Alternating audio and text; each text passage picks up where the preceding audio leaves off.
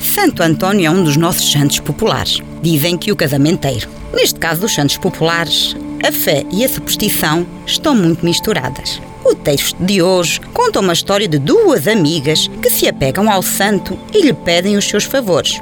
Bem, é só uma que pede e a outra pede para a amiga. Nestas histórias, os santos às vezes parece que se baralham, mas a fé não exige explicações. O melhor é não dizermos mais nada e ouvirmos a história.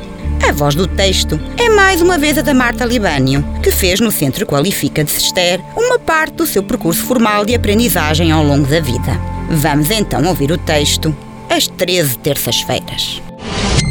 Se não fosse a insistência de Cláudia, nunca Inês se teria metido naquela aventura das terças-feiras. Mas Cláudia garantira que o santo, depois daquele sacrifício, nunca falhava. Ao princípio até se divertiu. Inês gostava de ir à baixa de meter o nariz naquelas lojas de balcão de madeira, todas a cheirarem a sabonete Nali e a Benzovac, que era aquilo com que se tiravam os nódulos em casa da avó. Vais ver como resulta, é tiro e queda, repetia Cláudia. Cláudia era muito devota de Santo António e, embora já tivesse desistido do casamento, já não tenho paciência para aturar homens. Não desistia de interceder pelas amigas, assegurando que uma novena, feita em 13 terças-feiras seguidas, era remédio infalível. Quer dizer, era marido garantido. Então, todas as terças-feiras, Inês saía de casa e encontrava-se com Cláudia numa pastelaria que servia croissants espetaculares. Será que não estamos a cometer um pecado da gula? Perguntou na primeira terça-feira.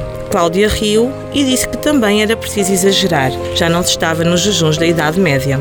Depois de engolidas as últimas migalhas e de Cláudia acenar um senhor de fato escuro sentado junto à janela, é um verdadeiro cavalheiro. Há dias eu não tinha troco e pagou-me a bica. Entravam na igreja e faziam a novena. Nas primeiras terças-feiras, Inês ainda achou graça, sobretudo à convicção de Cláudia. Podes ter a certeza, depois destas 13 semanas, em louvor ao Santo António, o homem da tua vida bate à porta. Mas depois chegou uma altura em que já começou a baralhar as semanas. Teriam passado sete? Ou seriam já dez? Ou não passariam de cinco? Devia ter tomado nota mas fiara-se em Cláudia e agora tem a impressão de que já há muito ultrapassou o tempo previsto e que Cláudia está a fazer render o peixe, que é como quem diz o santo. Mas Cláudia não desiste. As terças-feiras são sagradas, os corações na pastelaria, o senhor de fato castanho a sorrir, a pequena igreja onde o santo morava, o responso que tinha de ser repetido para que tudo resultasse. E Inês, mesmo meio baralhada a pôr naquelas palavras toda a fé que tinha e, sobretudo, a que não tinha e agora está ali na pastelaria, porque Cláudia lhe pediu que chegasse mais cedo.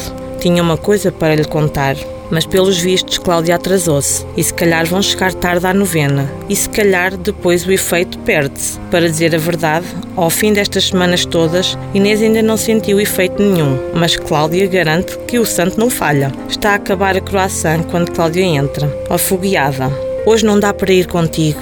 Inês nem acredita, Cláudia vai faltar à novena. Vai trair o santo? Ou será que as três semanas já acabaram? E se acabaram, que é do marido que lhe prometeram, prontinho a usar.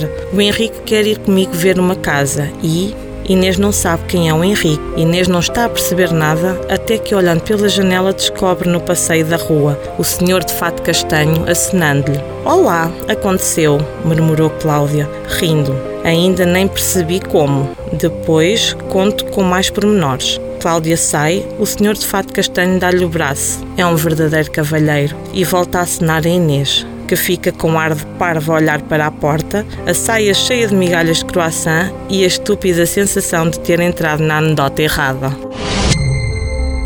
E que tal? Acham que Santo António se baralhou ou que ouviu uma prece não confessada em voz alta? Será que a amiga que organizou tudo afinal estava a investir em causa própria? Engano houve, porque há uma personagem enganada, mas será que foi o santo ou Milagre houve, mas não foi o esperado. Mas já se sabe, nestas coisas da fé, assim, nas superstições, nada é garantido. Ainda não dissemos de quem é o texto, mas se calhar já adivinharam, porque é da nossa escritora de eleição, Alice Vieira, e do seu livro O que se leva desta vida. Mais uma vez agradecemos à Marta Libânio e esperamos que outros que nos estão a ouvir façam como ela. Dirijam-se ao Centro Qualifica, na Escola Secundária Dona Inês de Castro, ou pelo telefone 262 505 170 ou ainda através da nossa página página da internet. Quanto a nós, até para a semana, com outro texto aqui em Ao Som das Palavras.